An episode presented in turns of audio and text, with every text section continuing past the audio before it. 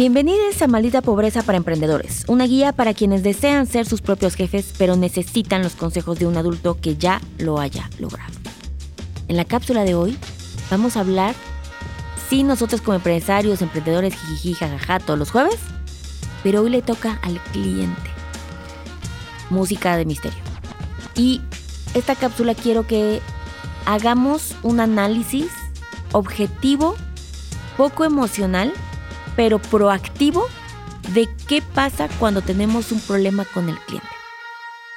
Últimamente me han mandado muchos mensajes y a través de ahorita que todo esto explotó con el podcast de Yes, me han estado contando mucho sus historias y pues yo también tengo, por supuesto, retroalimentación y también tengo experiencia de cómo se la pasan mis clientes. Y más cuando somos una empresa de servicio. Entonces, yo creo que si les pudiera decir así, aquí ya en confianza, porque ustedes saben que en mi podcast y en mi Instagram personal son mis close friends, diría que es de lo que más me quita el sueño en mi vida.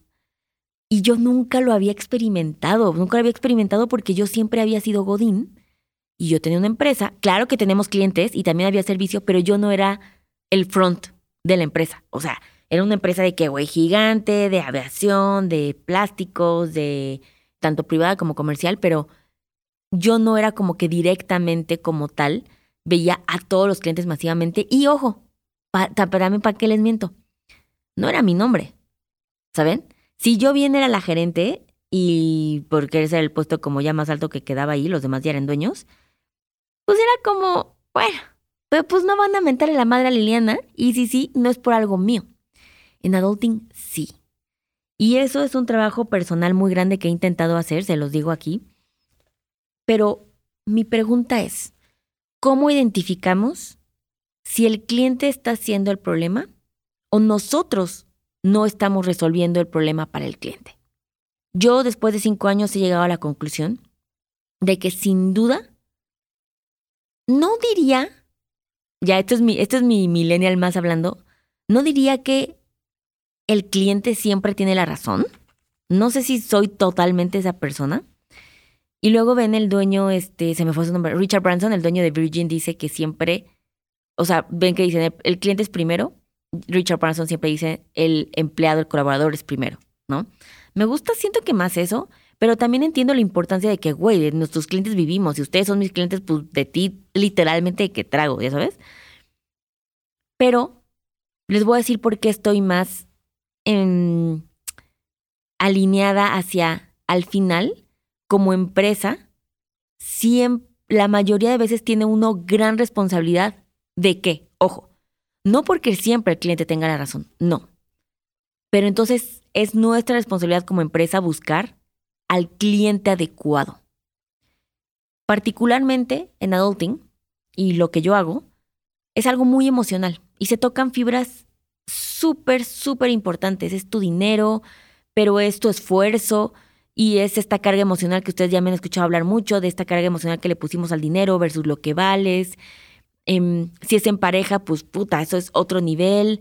Es un tema de autoestima, pero es un tema de síndrome del impostor, pero también es un tema de, de superficialidad, ¿por qué no? También seguramente mucha gente lo vive así, muchísima, de prejuicios. Entonces, no es solamente de te depilé la ceja bien o no.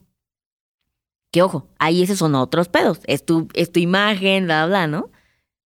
Y aquí mi gran labor como líder es encontrar a clientes que tengan la misma visión del dinero y que tengan la misma congruencia con mi metodología para que justo no tengamos clientes que sean el problema. Si yo como empresa lo resolví, pues más voy a conectar con ustedes y más van a entender de dónde vengo, ¿no? Y esa es la responsabilidad que tenemos que hacer.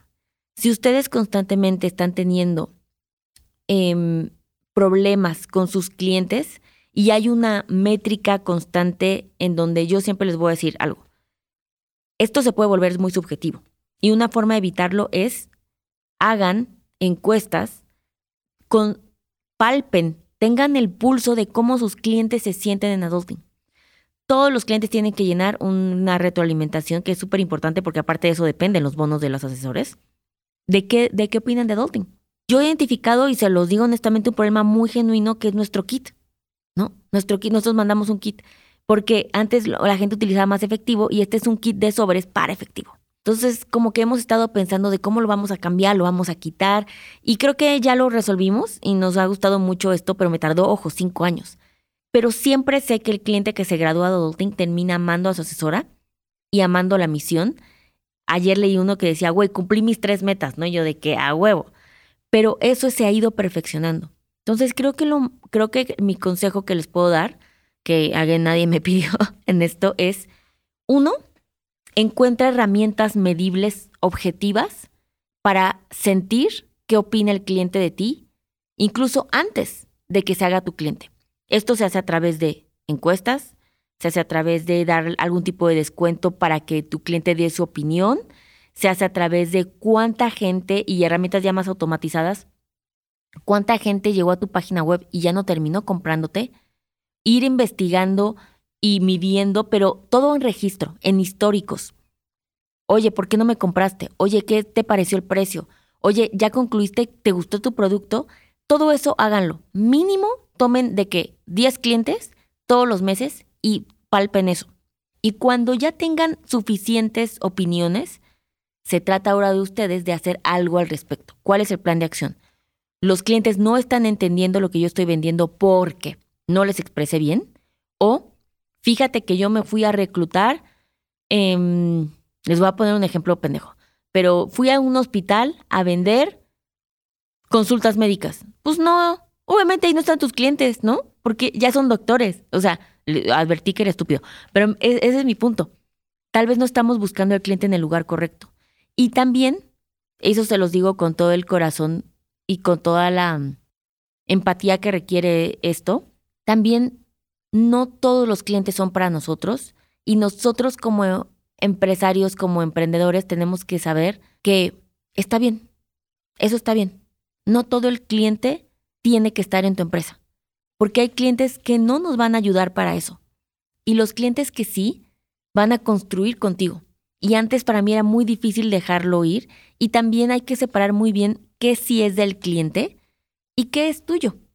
¿Qué hiciste tú mal? Y qué es otra cosa que digas, híjole, eso no es un no negociable, ¿no?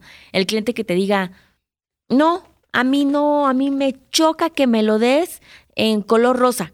Y tú dices, pues sí, pero es que la empresa se llama Productos Rosas. O sea, güey, lo siento mucho, eso no va a cambiar. Cuando tú tienes, entre más claro tengas los, los principios de tu empresa, más claro también la gente lo va a ver para ti. Y esa visión te va a ayudar a desprenderte del estrés y mejor ser proactivos. Pero ojo, sean muy empáticos, sean súper empáticos, porque ¿qué creen? Uno también es cliente. Y algo que a mí me ha funcionado para cerrar es, yo no hago algo que a mí no me gustaría que me hicieran como cliente. ¿Ok? Y em, les deseo mucha suerte, mucha claridad, mucha visión y mucha proactividad. El es que yo siento, Liliana, es que me imagino, es que no busquen data, déjenlo registrado. Eso les va a ayudar a ustedes a ser mejores líderes y mejores empresarios. Y pues nos vemos a la siguiente cápsula. Bye.